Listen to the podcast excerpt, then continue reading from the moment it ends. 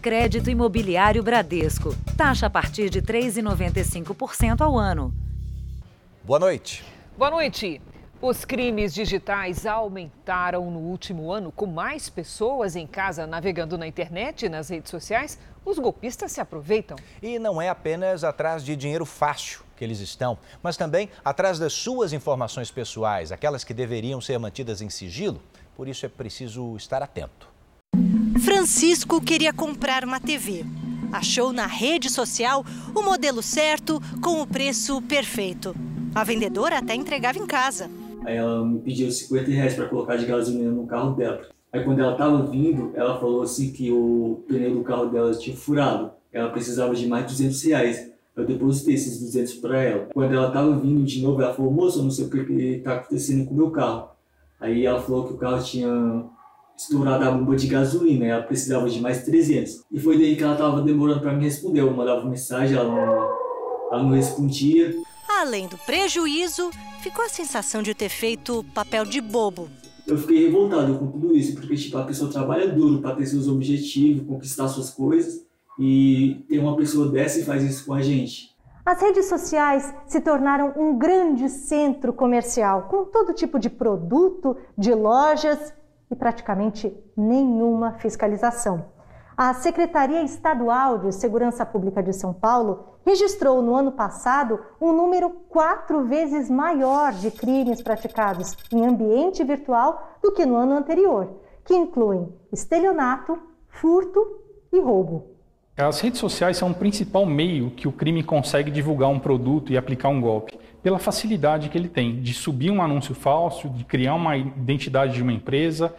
Segundo o especialista em segurança digital, não é preciso deixar de comprar pelas redes sociais, mas é importante tomar alguns cuidados. Preste atenção ao perfil da conta. Perfis comerciais ele tem uma característica importante, você consegue ver o histórico dos nomes da loja. Então, se por exemplo aquela loja mudou muito de nome, você já pode desconfiar, você consegue ver que tem alguma coisa errada. Né? Agora, quando a pessoa usa um perfil pessoal para fazer venda, nós não conseguimos ver o nome dessa loja, os nomes anteriores que ela utilizou. Desconfie do preço baixo. Se o preço do produto estiver muito abaixo do preço de mercado, desconfie. E se o preço estiver muito próximo do preço de mercado, dê preferência em comprar em lojas de confiança que já, já têm credibilidade. Escolha bem a forma de pagamento. Muitas vezes o comerciante vai oferecer ali a opção por boleto ou a opção por depósito em conta. Cuidado! Tanto o boleto como o depósito em conta ele pode ser feito na conta de terceiros. Então, se a loja chama XPTO e você está depositando no nome da Maria, tem coisa errada. Uma outra forma que pode acontecer muito é o Pix. O Pix agora ele é prático demais. Você consegue fazer o pagamento e a transferência cai na hora. Só que você não tem como reverter. Número de seguidores e o tipo de comentário podem dar a dica. Olhe o perfil das pessoas que estão comentando. Veja se é um perfil real e veja os seguidores. Às vezes o perfil daquela loja falsa tem 50, 100 mil seguidores, mas eles podem ser comprados. Olhando o perfil, você vai ver pessoas que são árabes, por exemplo, chineses, que não teriam nada de relação com aquele interesse daquele produto. Então desconfie também. Veja agora outros destaques do dia. País registra aglomerações na fila da vacina em Porto Alegre, Salvador e no Rio de Janeiro. Hotel de luxo é multado depois de uma festa com mais de 500 pessoas. Presidente Bolsonaro participa de manifestação, critica governadores e defende o voto impresso. Setor de serviços registra forte queda em pouco mais de um ano. Bombardeios atingem escritórios de agências de notícias na faixa de Gaza. E a horta na comunidade que alimenta famílias carentes.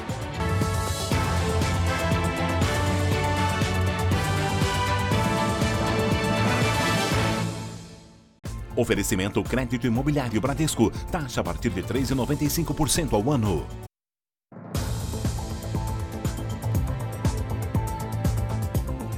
Já estamos juntos para você saber que em Duque de Caxias, no Rio de Janeiro, centenas de pessoas que tomaram a Coronavac em março madrugaram nos locais de vacinação para conseguir uma segunda dose.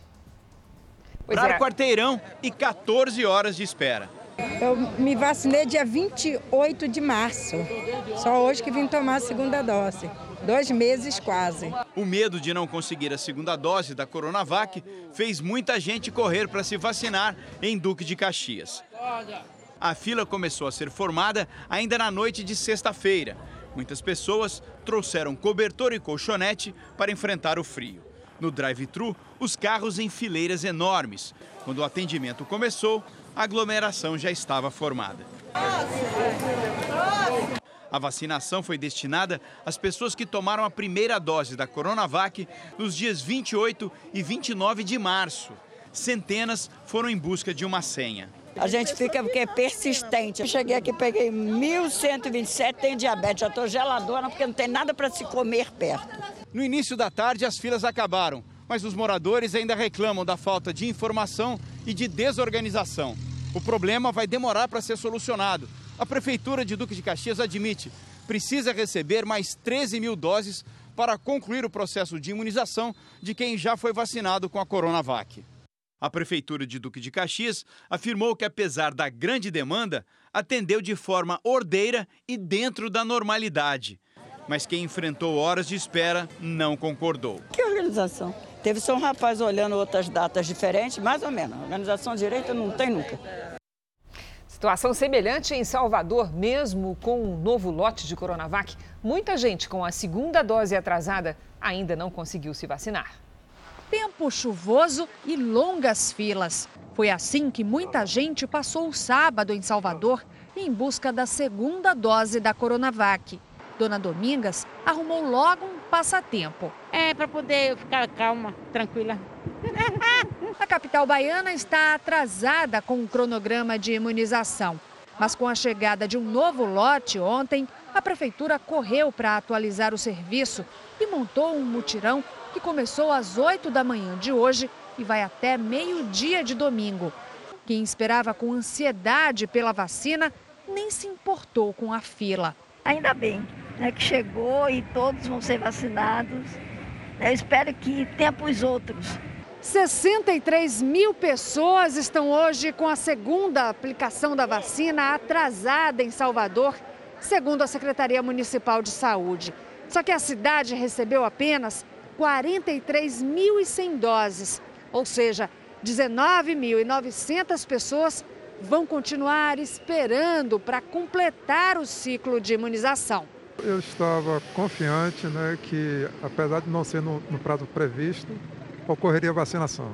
A procura pela segunda dose da Coronavac provocou grandes filas também em Porto Alegre.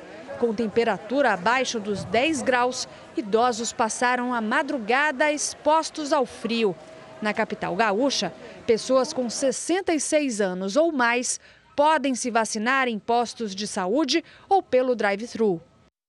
Nós voltamos ao Rio de Janeiro agora ao vivo porque uma festa com cerca de 500 pessoas em um hotel de luxo gerou muita polêmica. A nossa colega Vanessa Libório é quem tem os detalhes. Boa noite, Vanessa. Afinal, essa festa estava autorizada?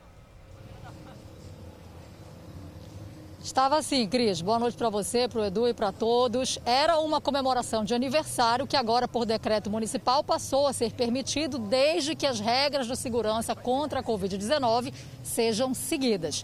Uma equipe de fiscalização da prefeitura esteve aqui no local por volta de 10 e meia da noite e disse que não encontrou irregularidades. Ainda de acordo com a prefeitura, o salão amplo do hotel seguiu as recomendações de 40% da capacidade para ambientes fechados. E o hotel também diz que seguiu as normas.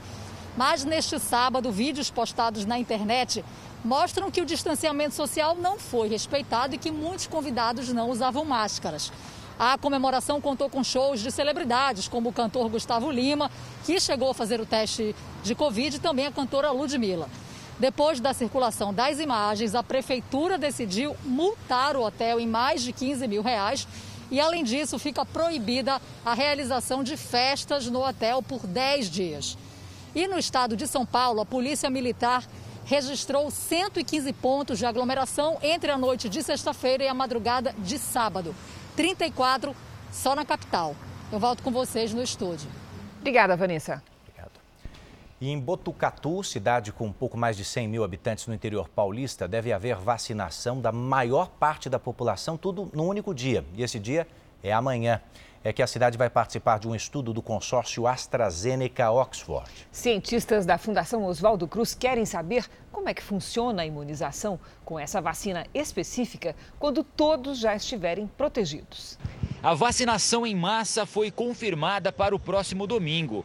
80 mil moradores de Botucatu, entre 18 e 60 anos, devem receber a primeira dose do imunizante AstraZeneca Oxford. Neste momento, gestantes não serão imunizadas. A aplicação das vacinas ocorre num sistema inédito para a saúde. As sessões eleitorais se transformarão em pontos de triagem. Já está tudo preparado uma triagem super rápida para identificar se ele está no horário dele, né, que vai ser estabelecido por horário, a, a vacinação, se ele tem um documento oficial ali com, com ele e se ele tem o comprovante de residência. Na sessão eleitoral, será obrigatório apresentar o título de eleitor, documento com foto e comprovante de endereço. A vacinação em massa é parte do estudo para conhecer melhor os resultados do imunizante produzido pelo laboratório da Universidade de Oxford e Fundação Oswaldo Cruz. Os moradores serão monitorados. A meta da Secretaria de Saúde de Botucatu é vacinar 80% da população já no domingo. Quem não for vacinado ainda poderá procurar os postos de vacinação durante a semana. Para quem trabalha no comércio, alívio e sensação de segurança. Muita felicidade, né? Porque a gente estava esperando muito pela vacina. Eu acho que com certeza é um alívio. Sem vacina para todo o Brasil, na velocidade que se espera, a gente continua contabilizando os doentes, né? Vamos então aos números da pandemia de hoje, números divulgados pelo Ministério da Saúde. O país tem 15 milhões 586 mil casos de Covid-19, são mais de 434.715, o número exato de mortos. Agora, o próximo número você vê o registro das últimas 24 horas, né? 2.087 registros de morte neste período. Por outro lado, também entre ontem e hoje, 34.041 pessoas se recuperaram completamente da doença. No total, já são 14 milhões 62.396 recuperados e mais de um milhão em acompanhamento. O setor de serviços continua entre os mais afetados pela pandemia. Diante da intensificação das medidas de restrição, o grupo de atividades, como restaurantes, hotéis, academias, salões de beleza, que dependem basicamente do público presencial, encolheu quase 30% em março. E o distanciamento do patamar de antes da crise há um ano é cada vez maior. Menos viagens, menos hóspedes, menos diversão. Para o Guilherme, sócio de um hostel, está difícil administrar as contas. Há mais de um ano, a taxa de ocupação não passa de 15%. E isso com a tarifa reduzida pela metade, para atrair os visitantes. No mesmo período do ano passado, a gente não tinha demitido ninguém. Nesse ano, a gente já demitiu mais da metade dos nossos funcionários e a previsão é que haja ainda mais demissões e que o setor se, se afunde ainda mais. Na hamburgueria inaugurada há três anos em São Paulo, o dono também se sente no limite. Com tantas restrições, a hamburgueria teve que negociar com os funcionários e passar por várias adaptações, inclusive de horário de funcionamento. Mesmo assim, no fim do ano passado, uma das unidades de São Paulo teve que ser fechada e, com isso, 45 funcionários foram demitidos. Mas o pior momento foi mesmo em março desse ano, com o abre e fecha dos restaurantes, quando a reserva de caixa chegou ao fim. Esse abre e fecha, ele traz uma grande dificuldade para o comerciante. Então, o sentimento é, é assim, tudo que você conquistou, que você foi crescendo, foi regredindo. O que pode se pensar hoje é não pensar em expansão, não pensar em crescimento, manter o pé no chão. Entre os grupos de atividades pesquisados pelo IBGE, os serviços prestados às famílias como alimentação, academias e salão de beleza, tiveram queda de 27% em março e estão mais de 44% abaixo do patamar pré-pandemia, em fevereiro de 2020. Não é um problema só do empresário, é um problema da sociedade. Afinal de contas, diversos brasileiros contam com as oportunidades de emprego nesse segmento. E, claro, enquanto o segmento não reagir, o emprego não volta. Você vai conhecer agora os dados de uma recente pesquisa inglesa que comprovou o seguinte: a Covid-19 é mais perigosa para os obesos. Tudo porque o coronavírus tem uma afinidade com a gordura, se aproveita do quadro inflamatório causado pela obesidade. O que complicou o caso do Tardes foi a demora para receber atendimento. Ele suspeitava estar com Covid, mas quando foi ao hospital. Ainda tive uma disposição com a, com a médica na ocasião, né? E acabei saindo com uma receita para tomar medicamento para resfriado. Numa segunda tentativa, nem conseguiu atendimento. No dia seguinte, desmaiou em casa. Minha esposa saiu para comprar algumas frutas. Quando ela voltou, eu estava na cama. Eu não me lembro de como que eu saí daqui de casa, que a minha casa tem três lances de escada. Não lembro como eu saí. O Tardes pesava 120 quilos quando foi internado. E vai aí um alerta: as mortes de obesos por Covid no Brasil deram um salto do ano passado para 2021, como não foi observado em nenhuma outra comorbidade. Passaram de 6% para 11% do total. Um dos motivos é a silenciosa epidemia de obesidade no Brasil, que não para de crescer. Nós tínhamos a obesidade em 2002, 2003 na faixa de 12%. Agora, em 2019, nós temos quase 27% da população brasileira com obesidade. Isso sem falar no sobrepeso, que hoje atinge 62% dos brasileiros.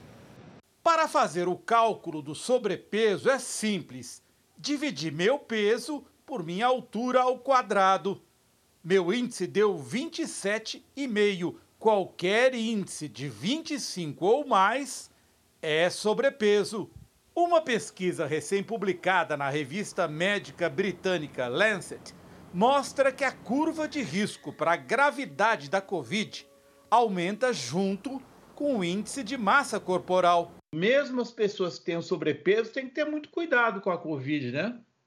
É isso que nós gostaríamos de alertar a nossa sociedade, porque é possível um bom tratamento, uma boa recuperação uh, desse paciente com sobrepeso ou com obesidade, desde que ele procure precocemente o, o, o serviço, o atendimento. Como a gente viu, não foi o caso do Taides. Ele passou 47 dias no hospital, 28 entubado. Cada dia, minha esposa recebia uma notícia ruim, que eu não passaria daquela noite. Ainda hoje, luta contra graves sequelas que afetaram nervos superiores e inferiores. O pé fica caído, ele não levanta, não faz a parte de subida. Então você anda com o pé, você anda arrastando. Isso sem falar no comprometimento dos pulmões e na amnésia. Uma das explicações é que o vírus da Covid se dá bem nos depósitos de gordura e se aproveita do quadro inflamatório causado pela própria obesidade. Neste quadro inflamatório, que por exemplo, ele tem uma obesidade abdominal, é, nesse, nesse tecido adiposo vai haver uma retenção por um tempo prolongado do, do vírus, fazendo com que esse vírus possa se replicar e aí possa acelerar esse processo o prefeito de São Paulo, Bruno Covas, segue sedado na companhia da família em um hospital particular depois que o quadro de saúde dele foi considerado irreversível pela equipe médica. Nós vamos até lá com a repórter Daísa Bellini, que tem as últimas informações. Boa noite, Daísa. Olá, Cris. Boa noite. Bruno Covas segue internado na unidade semi-intensiva. Nenhum boletim médico foi divulgado hoje. Ele está recebendo analgésicos e sedativos. O prefeito, que tem um câncer no sistema digestivo com metástase nos ossos, foi internado no início do mês. Passou por sessões de quimioterapia, radioterapia para conter um sangramento e fez também imunoterapia. Nesse momento, esses tratamentos não são mais realizados. A mãe de Bruno, Renata Covas, o irmão Gustavo, a ex-mulher e o filho Tomás estão com ele agora aqui no hospital. Cris, Edu. Obrigada, Daísa. O confronto entre o grupo terrorista Hamas e as forças militares israelenses se intensificou neste sábado. Na faixa de Gaza, um bombardeio atingiu um prédio usado pela imprensa internacional. Uma hora antes do ataque, Israel alertou que o edifício seria alvo. Todos que trabalhavam no local conseguiram sair a tempo. A emissora Al Jazeera e a agência de notícias Associated Press usavam o local. O exército israelense declarou que equipamentos militares do Hamas estavam na torre atingida pelos caças. No início da manhã, outro ataque aéreo matou pelo menos 10 palestinos em um campo de refugiados. O primeiro-ministro israelense Benjamin Netanyahu disse em um telefonema ao presidente dos Estados Unidos, Joe Biden, que Israel está fazendo de tudo para evitar ferir pessoas que não estão envolvidas na luta contra o Hamas e outros grupos terroristas em Gaza. Segundo o governo de Israel, o Hamas lança foguetes a partir de áreas ocupadas para usar civis como escudos humanos. E os cidadãos que não estão dispostos ao sacrifício acabam sendo mortos pelos próprios terroristas. Durante a noite e ao longo do dia, sirenes soaram e foguetes caíram sobre Israel. Tel Aviv e seu aeroporto internacional foram os principais alvos. Extremistas já dispararam mais de 2.300 foguetes contra o centro e sul de Israel desde segunda-feira. Este é um pedaço do míssil que caiu aqui na região de Tel Aviv. O foguete lançado de Gaza atingiu essa rua central. O impacto e os estilhaços da bomba causaram toda essa destruição que vocês podem ver aqui. E todos os prédios ao redor foram atingidos. E ali, naquela casa, um israelense de 50 anos morreu. O conflito entre judeus e palestinos tomou conta das ruas de muitas cidades de Israel. Carros foram queimados e lojas destruídas.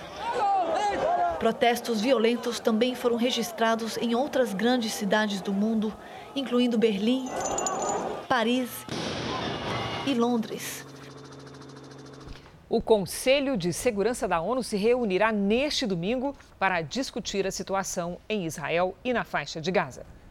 Você vai ver a seguir: presidente Bolsonaro participa a cavalo de manifestação em Brasília. E veja também: temperaturas abaixo de zero mudam a paisagem na Serra Catarinense.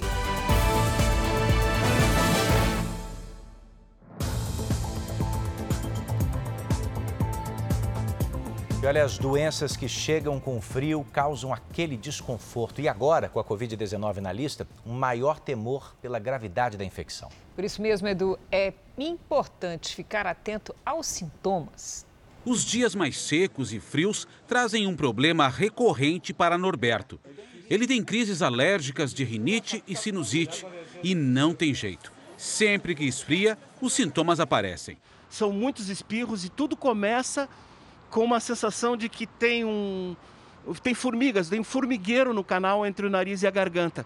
A queda nas temperaturas favorece a disseminação dos vírus causadores das infecções. As pessoas permanecem mais tempo isoladas em locais fechados, o que facilita a transmissão de doenças respiratórias. Norberto já tomou a primeira dose da vacina contra o coronavírus, mas os sintomas da rinite, da gripe e da Covid-19 podem confundir. Você está num supermercado e, e dá uma, uma sessão de espirros, 10 espirros, 8, 10 espirros.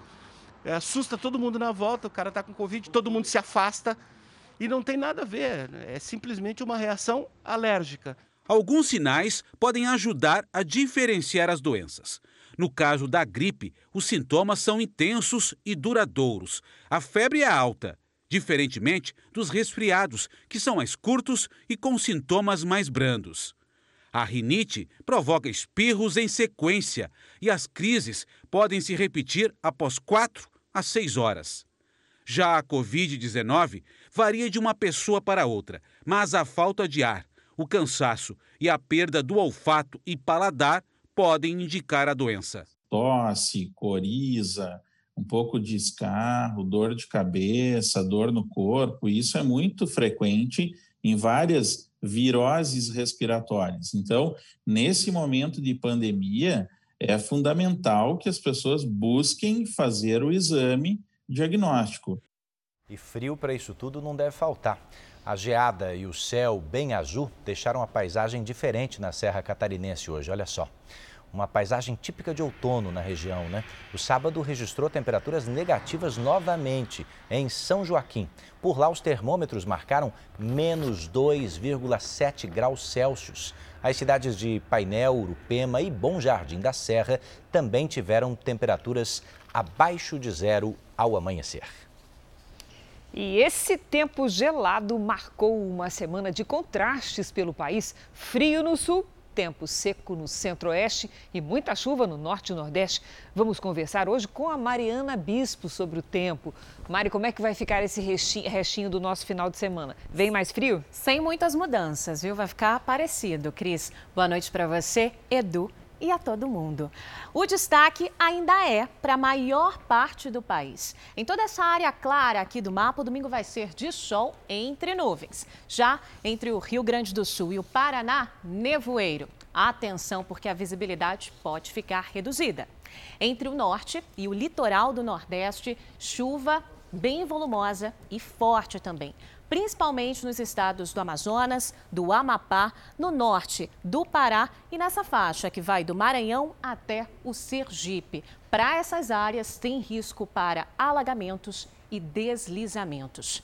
Em Porto Alegre, máxima de 21 graus. No Rio de Janeiro e em Aracaju, 27 graus. Em Cuiabá faz 35, em Teresina 29, em Porto Velho 31 graus. Aqui em São Paulo, o domingo vai ser de sol, com friozinho de 14 graus pela manhã. À tarde, os termômetros não vão passar dos 23 graus. Bom, agora é o tempo delivery. Quem pede passagem, dona Mariana, o Beto o Francisco e o Diego estão aqui num pedido triplo para saber como é que fica o tempo em Manaus, no Amazonas. Importante a gente falar de Manaus porque a previsão ainda é de muita chuva para ir, viu, meninos?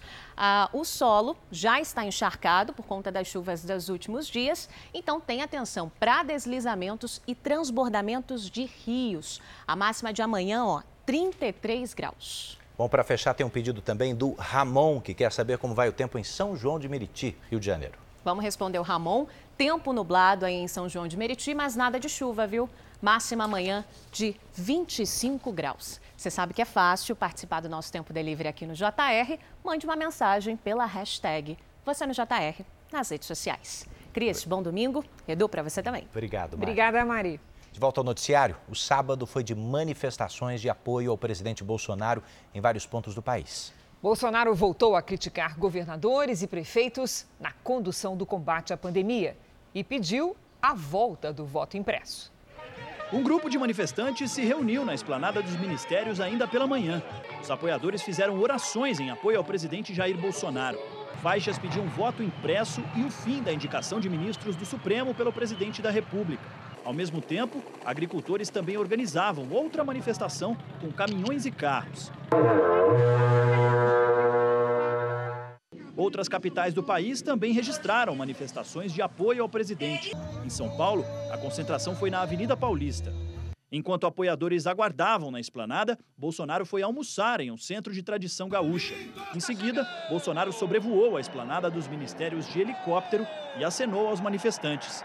Mais tarde, montado num cavalo, desfilou em frente à manifestação, cumprimentou apoiadores e depois subiu no carro de som, acompanhado de ministros. O presidente falou sobre os desafios diante da pandemia e criticou prefeitos e governadores. Essa pandemia realmente não foi fácil, mas nós conseguimos manter o nível de empregos formais. Já os informais, quase 40 milhões, quem destruiu foram alguns governadores e prefeitos. Com a sua política sem qualquer comprovação científica. Tu fica em casa, a economia a gente vê depois. Bolsonaro também voltou a defender o voto impresso e auditável já para as eleições do ano que vem. Nós queremos também eleições em 22 onde o voto possa ser auditável. E eu tenho dito, se o nosso Congresso Nacional aprovar a PEC do voto auditável da Bia Kiss, e ela for promulgada, nós teremos voto impresso em 22. Jair Bolsonaro afirmou que vai participar de um passeio de moto com apoiadores no próximo dia 23 no Rio de Janeiro. De lá, ele embarca para Quito, onde vai acompanhar a posse de Guilhermo Lasso, novo presidente do Equador. O Instituto Datafolha divulgou hoje uma pesquisa que mede o apoio a um possível impeachment do presidente Bolsonaro. Em março, 50% dos entrevistados eram contra o impeachment. Agora são 46. No mesmo mês, 46% eram a favor. Agora são 49%. O Datafolha entrevistou 2.071 pessoas em todo o Brasil na terça e na quarta dessa semana. A margem de erro é de dois pontos, para mais ou para menos, com nível de confiança de 95%. A Cris estava me perguntando aqui o que é que tem de especial no Domingo Espetacular amanhã. Então vamos ver os destaques agora com a Carolina Ferraz. O coração de Zezé de Camargo deu um susto nos fãs. O cantor sentiu uma dor no peito e precisou passar por um procedimento. Imediatamente já fiz um procedimento chamado cateterismo. O que a emergência do sertanejo nos ensina sobre os alertas do nosso corpo? E tem Roberto Cabrini na grande reportagem. Os meios de Polícia Federal estão aguardando o pouso da sua aeronave. Um caça da FAB escolta um avião com drogas e o piloto avisa a família que vai ser preso. São os bastidores da operação da Polícia Federal que apreendeu 10 aeronaves usadas por traficantes. Uma trama digna de novela. Uma brasileira na Irlanda consegue mudar a vida de duas irmãs que vivem em Curitiba. Tudo graças a um teste de DNA. Essas mulheres vão reencontrar seus filhos biológicos mais de 30 anos depois. A nova profissão de Dudu Nobre. Gosto que me enrocha no rabo de saia. Calma, o sambista não abandonou a música, mas resolveu investir em uma nova carreira. Quer saber qual é? O coração é meio dividido, né? O coração colorido. É neste domingo espetacular, depois da Hora do Faro. A gente se vê. Veja a seguir. Pessoas que tomaram a vacina contra a Covid-19 lotam laboratórios para saber se possuem anticorpos. E vamos conhecer juntos os moradores de uma comunidade de São Paulo que garantem alimento e renda extra.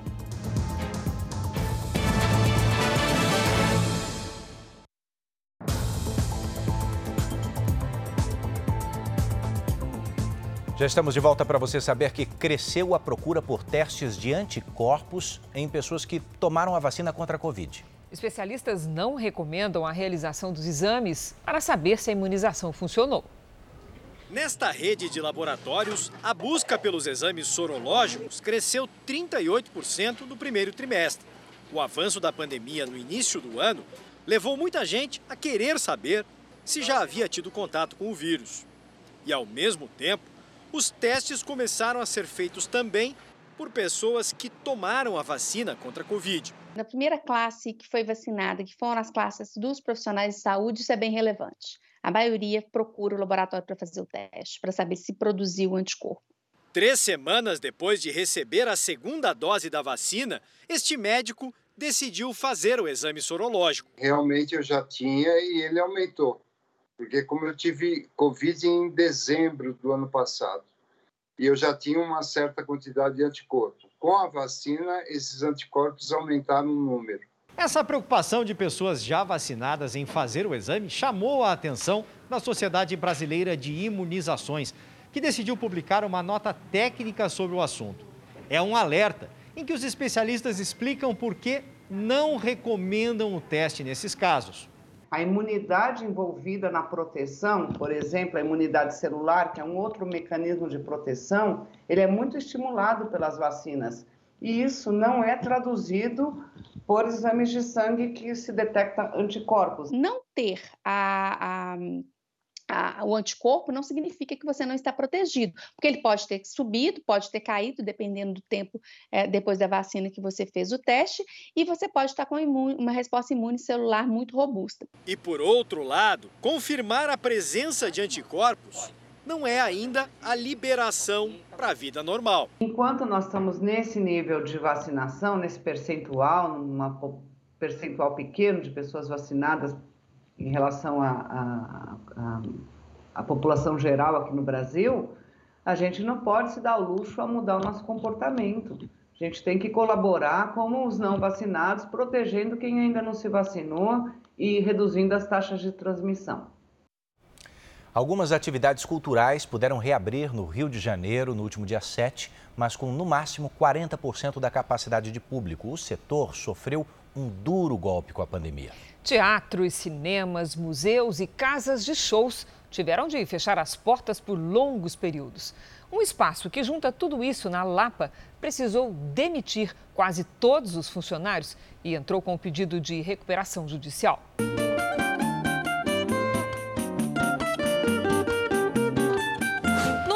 De becos e vielas, essa foi a primeira rua pensada para ser residencial no centro do Rio de Janeiro.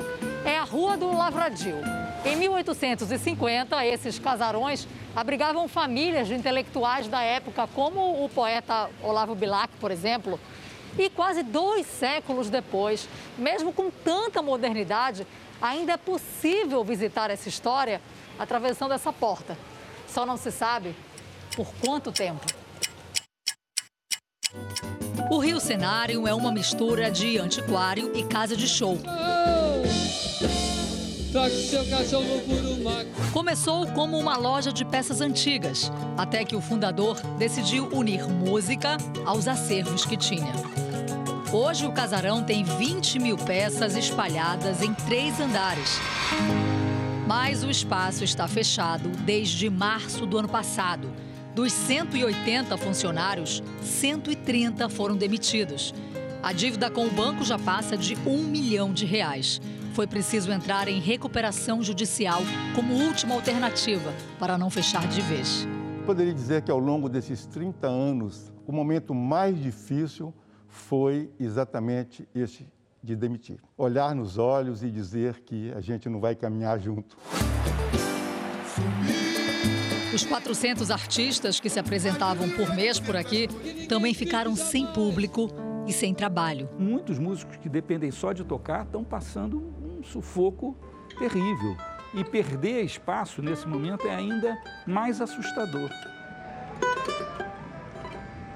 Um dos maiores diferenciais do espaço é que aqui a gente tem a sensação de estar visitando um museu sem aquelas barreiras de proteção. Além de apreciar e visitar memórias afetivas, aqui é permitido tocar em tudo. Foi nesse ambiente de sensações que o francês Mathieu conheceu a mulher Caroline. Sim, adorei esse lugar e onde a gente trocou o primeiro beijo. Acho que é uma parte importante da nossa história. Agora a gente tem uma menina aqui ah, do lado que, que, que cresceu, que nasceu desse casamento. Um menino também lá atrás. Memórias que lutam para resistir. Imagina por um minuto que você esquecesse tudo que você já viveu o Rio de Janeiro, sem suas áreas de preservação, sem o Rio Cenário, sem a valorização do samba, sem o, a identidade, ele deixa de ser o Rio de Janeiro. Então a gente está perdendo um pouquinho de nós mesmos. É um acervo tão precioso que ele não é meu, não é dos meus sócios, ele já transcendeu. É um acervo que pertence a todos, ele já é público e ele tem que continuar sendo desfrutado por todos.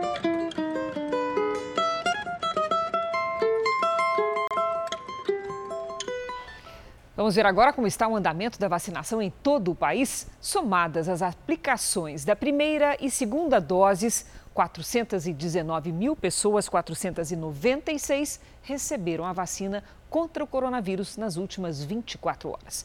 Hoje, o Brasil tem mais de 38 milhões 553 mil vacinados com a primeira dose e mais de 19 milhões e 69 mil pessoas completaram a imunização. No Rio Grande do Sul, mais de 2 milhões e 700 mil gaúchos foram vacinados com a primeira dose, ou seja, 23,64% da população do estado. Em Mato Grosso do Sul, mais de 655 mil moradores foram imunizados, o que equivale a pouco mais de 23% do total. Em São Paulo, passa de 9 milhões 490 mil os paulistas que tomaram a vacina contra a Covid-19, a primeira dose. Isso significa 20,5% dos moradores. No nosso portal de notícias r7.com, você pode acompanhar a situação de todos os estados no mapa interativo. Os missionários da Igreja Universal deportados de Angola relatam todo o sofrimento que passaram no país africano. Perseguição religiosa e política, xenofobia, falsificação de documentos feita por autoridades angolanas, omissão e falha do governo brasileiro para evitar a expulsão. Foram os temas abordados. Nove missionários brasileiros perseguidos e deportados pelo governo de Angola participaram da gravação de um programa de televisão da Igreja Universal.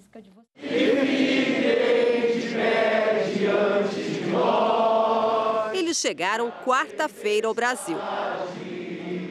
Por quase duas horas, relembraram os momentos de terror que viveram até serem expulsos do país africano.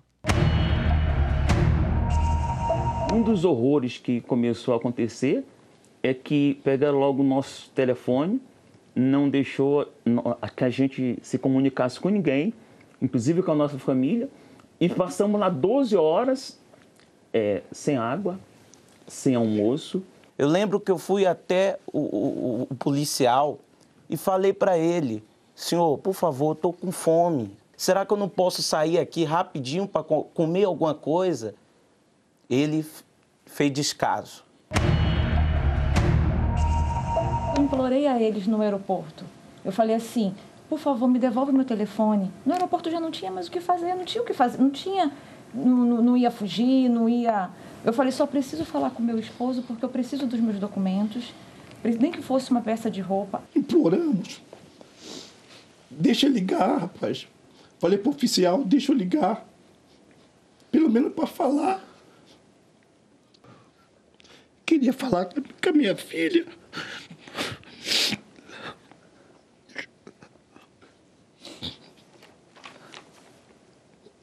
Não consegui. Não consegui. E quando a gente fica assim emocionado, não é fraqueza, não. É porque nós temos a nossa humanidade e dentro de nós também a gente tem sentimento. Sempre houve boas relações entre Brasil e Angola. Até o último presidente, nós tínhamos os nossos direitos garantidos. Estávamos seguros dentro do país. Mas depois de tudo isso acontecer, a mudança de presidente que teve, tudo que foi preparado, arquitetado, nós nos sentimos traídos, os nossos direitos violados, fomos maltratados, castigados nós nos sentimos muito humilhados em relação a, essas, a essa xenofobia, porque a gente sabe que tem lugares lá em Angola que nós vamos fazer o trabalho que o presidente não vai, que o deputado não vai, porque eles querem, eles querem a vida boa, mas não querem lá cuidar do povo. E nós íamos lá cuidar do povo. A sede a vontade de fazer a maldade, praticar a maldade, foi tão grande que eles chegaram ao ponto de forjar documentos. Estou aqui. Isso daqui é o cartão de vacina internacional. Quem já saiu do país sabe que é obrigatório. É obrigatório. Aqui colocaram a data que, como se em janeiro tivéssemos tomado essa vacina contra a febre amarela. Isso não houve, até porque o meu cartão original eu fiz no Brasil, com validade de 10 anos, não havia expirado ainda a validade, ficou em casa e eles forjaram isso daqui. Uns pegaram, receberam esse forjado, como foi o meu, um assinatura se passando pela minha. E até o nosso meu teste do Covid, né? Quando me deram o teste, eu vi que estava sexo masculino e nome Renato. E eu ainda falei, senhor, como que eu vou entrar no Brasil com um teste de um nome de, uma, de um homem? E ainda com sexo masculino. Não, não, não, tá bom, tá certo, tá certo, vai, vai, vai, vai. O vice-cônsul que lá esteve com a gente, com todo respeito, mas eu, é a verdade, é, ele, ele não fez nada por nós, pastor não fez nada por a gente ali, nada. O vice-cônsul, ele está me ouvindo agora, só queria tirar foto da gente. Só queria, só ficava perguntando: posso tirar foto de vocês? Posso tirar foto de vocês? Mas fazer nada, mas fazer alguma coisa, perdão, que era bom, não fez nada. quando o advogado disse que nós seríamos deportados, e nós colocamos em questão, nesse momento o cônsul estava lá na sala, perguntando à nossa família como é que fica e como é que vamos entrar em contato, avisar. E ele simplesmente teve um momento que ele falou, não sei se os senhores lembram, que ele falou assim, ó, eu não sou juiz. Foi. Ele falou também sou brasileiro. Ele, ele falou, eu sou brasileiro, eu não sou juiz, eu não posso resolver isso. Eu não vi nenhuma vez lá o um nosso embaixador é, se fazer presente. Nenhuma vez. O Itamaraty, inclusive, soltou uma nota dizendo que nós saímos voluntariamente. É, é mentira.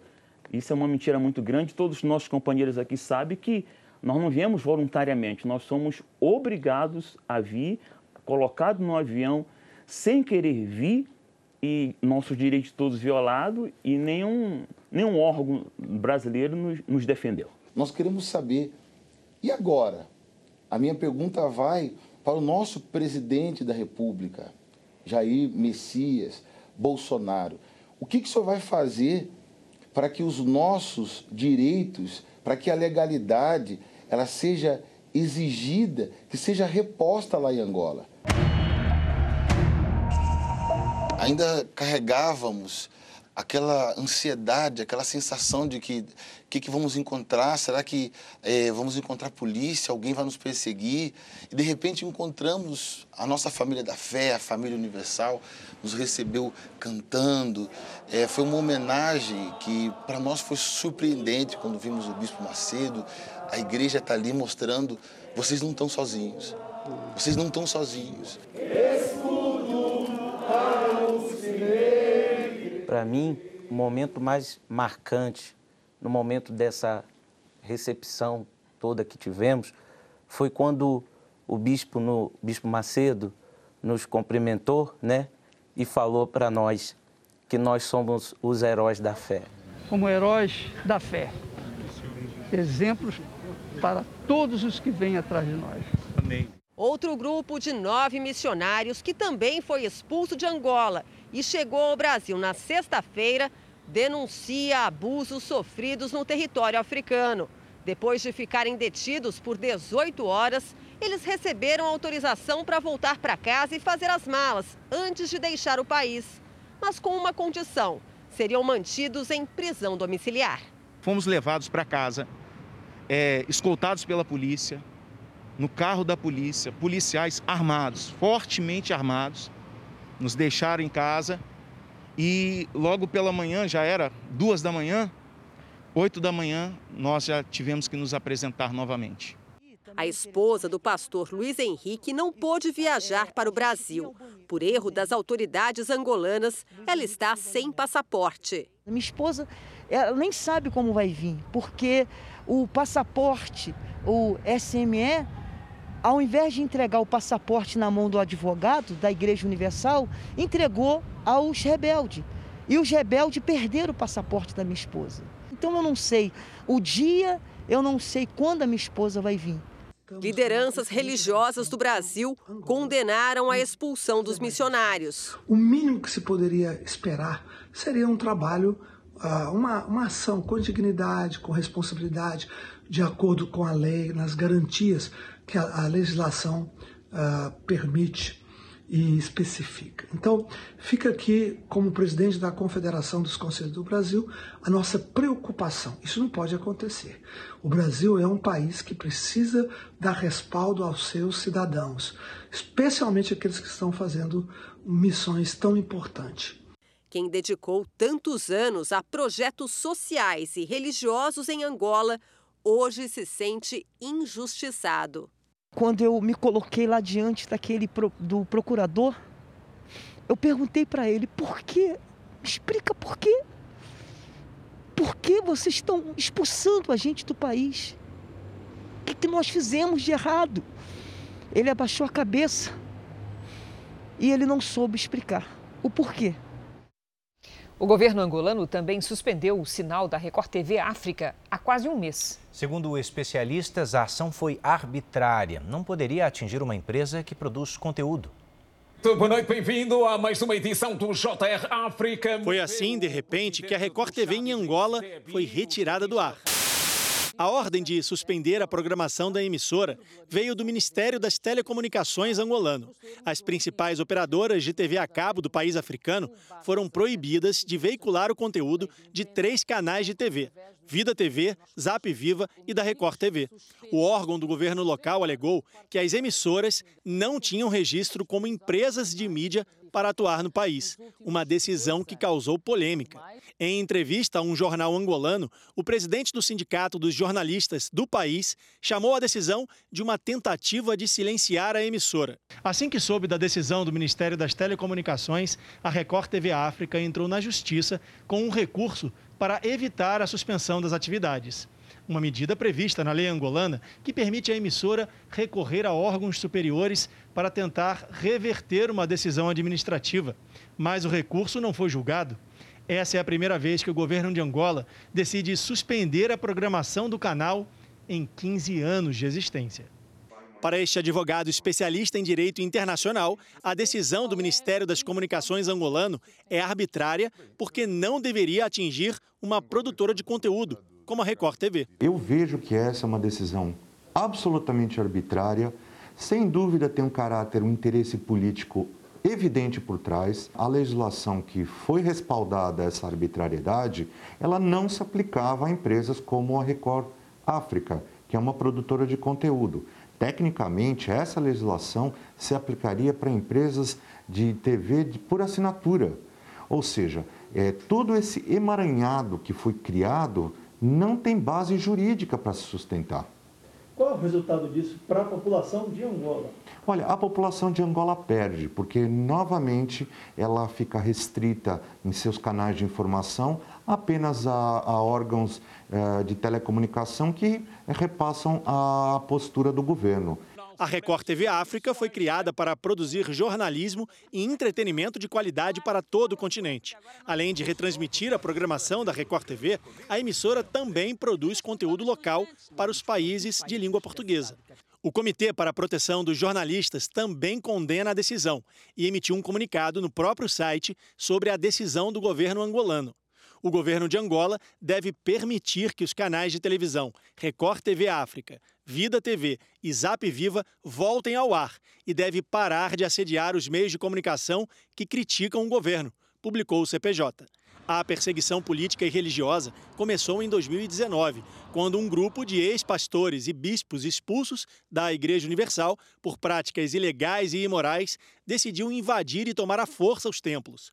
Nas invasões violentas, diversos fiéis foram feridos e a igreja entrou com ações judiciais para denunciar as agressões. Também tramitam na justiça processos para investigar abusos de autoridade. Depois que o grupo dissidente ganhou o apoio do governo angolano, a polícia passou a reprimir com violência os protestos pacíficos dos integrantes da Igreja Universal. O último ato foi a deportação de missionários brasileiros da igreja.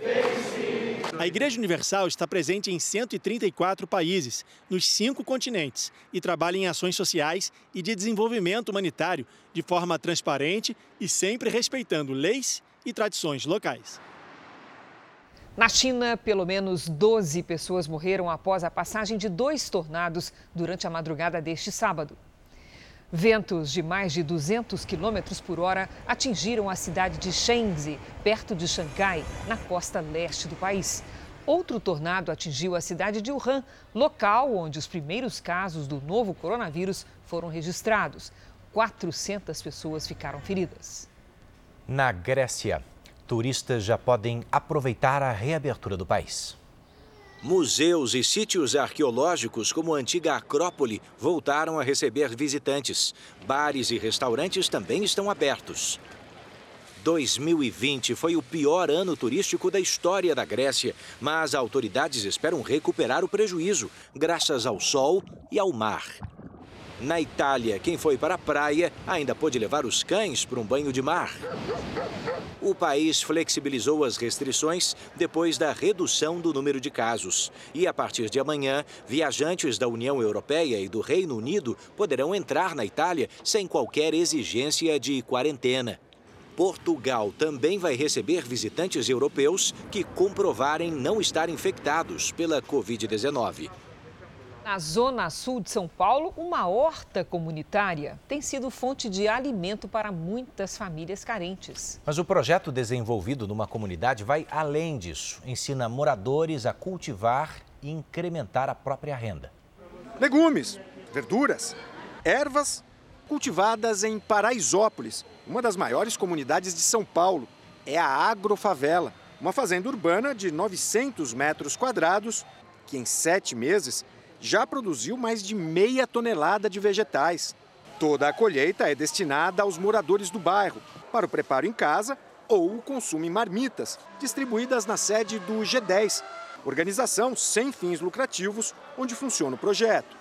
E o objetivo principal nem é esse. O nosso foco realmente é priorizar a capacitação de pessoas na comunidade para que eles aprendam o cultivo e que eles possam passar a fazer, eh, a cultivar hortaliças nas suas residências, principalmente com foco em mulheres. Tá? Ela pode, à medida que se desenvolver, passar a plantar para ter uma geração de renda e melhorar, o, assim, melhorar a qualidade da vida da família. A ideia é que, com o tempo, os moradores possam vender o que produzem. E eles ainda aprendem a não desperdiçar os alimentos. Eu, antigamente, eu ia na feira, comprava um espinafre, pegava o espinafre e jogava os talos fora. Hoje eu não faço mais isso. Come o, espina... Come o talo também. Tudo! Eu como! Há 20 anos, desde que saiu do interior da Bahia, onde trabalhava na roça, Dona Maria não plantava seu próprio alimento. O gostoso é a gente pegar na terra. O gostoso não é a gente saber que a gente está fazendo uma coisa que a gente vai se beneficiar depois. Isso é muito bom, muito bom. Isso aqui é a menina dos olhos do projeto. Uma horta vertical hidropônica cultivada em água. Pela aparência dessas alfaces, dá para ter uma ideia da qualidade das hortaliças que saem daqui totalmente sem agrotóxico. A horta ocupa menos de 10% do espaço e é responsável por 40% de tudo que é produzido aqui na Agrofavela. Protótipos de mini hortas hidropônicas já estão sendo testados. A intenção é distribuir os equipamentos para as famílias da comunidade utilizarem dentro de casa, em pequenos espaços. Então você tem economia de água, de energia, uma produção em larga escala e, e, e, também uma hortaliça mais saudável, sem agrotóxicos. Né? Dona Maria já sonha com uma dessas. Para a senhora, o que seria ter uma dessa aqui em casa? Eu não tenho palavra, palavra para falar o que seria? Hum, tudo de bom, meu amigo, tudo de bom. O Jornal da Record termina aqui. A edição de hoje na íntegra e também nossa versão em podcast estão no Play Plus e em todas as nossas plataformas digitais. Fique agora com o Fluminense Flamengo, o primeiro jogo da decisão do Campeonato Carioca. Ótima noite para você. A gente se vê amanhã no Domingo Espetacular. Boa noite, bom jogo.